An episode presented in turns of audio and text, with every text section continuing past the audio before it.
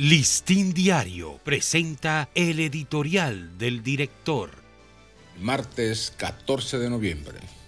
Viendo la realidad fronteriza con sus propios ojos.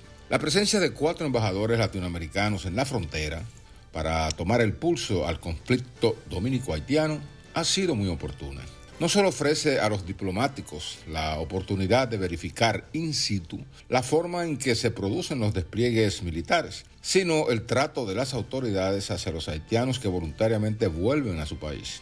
Mientras se esparcen acusaciones para atribuir a la República Dominicana supuestas violaciones a los derechos humanos, visitas de este tipo ayudan a despejar esas falsas percepciones creadas en el extranjero.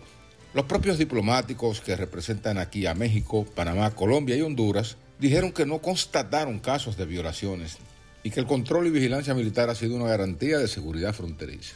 Es relevante que mientras la llamada comunidad internacional titubea y no asume su responsabilidad para devolver el orden y la institucionalidad en Haití, estos cuatro países mostraran interés en la situación. La visita se produjo días después que turbas haitianas destruyeran algunos hitos que demarcan la línea fronteriza y realizaran actos provocativos contra las tropas dominicanas que patrullaban nuestro territorio. Pese a estas provocaciones, alentadas por la falsa teoría de que en esa franja de tierra patrullada por las tropas, situada en la pirámide 13, pertenece a Haití, el ejército dominicano ha actuado con prudencia y eficiencia para evitarlas.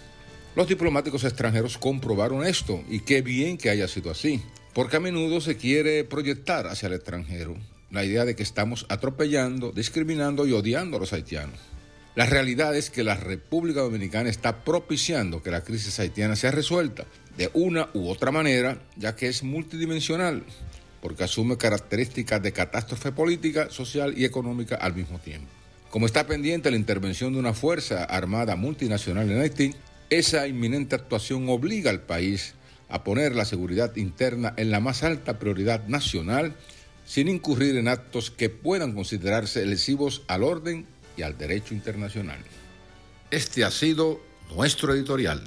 Listín Diario presentó el editorial del director.